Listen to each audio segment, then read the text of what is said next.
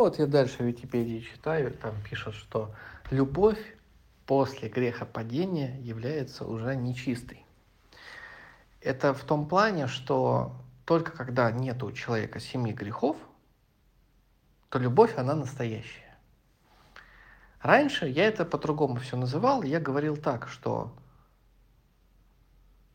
у одного человека ум, допустим, у девушек есть ум, у мужчин есть ум, то есть у одних есть недочеты, у других недо, нет, недо, есть недочеты, но я тогда не знал, что это грехи, я это по-другому называл.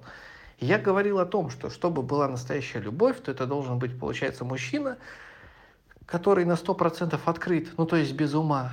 И такая же должна быть женщина, на 100% открыта и без ума.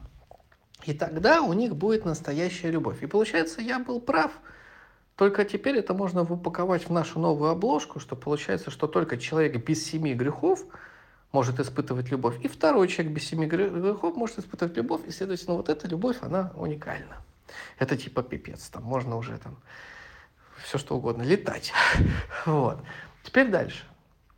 И суть в том, что получается человек, у которого есть грехи, который в грехах, который нечистый, он может испытывать любовь, думая, что она настоящая, но она уже является нечистой, потому что в тебе есть хоть один какой-то грех.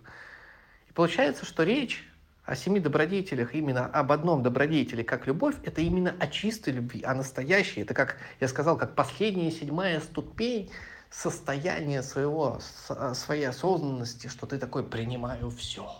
И ты это делаешь не умом, а ты реально это так чувствуешь, что тебя ничто не раздражает. Это любовь.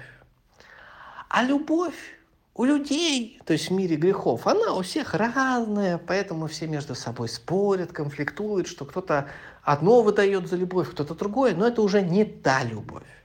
Это уже любовь из семи грехов.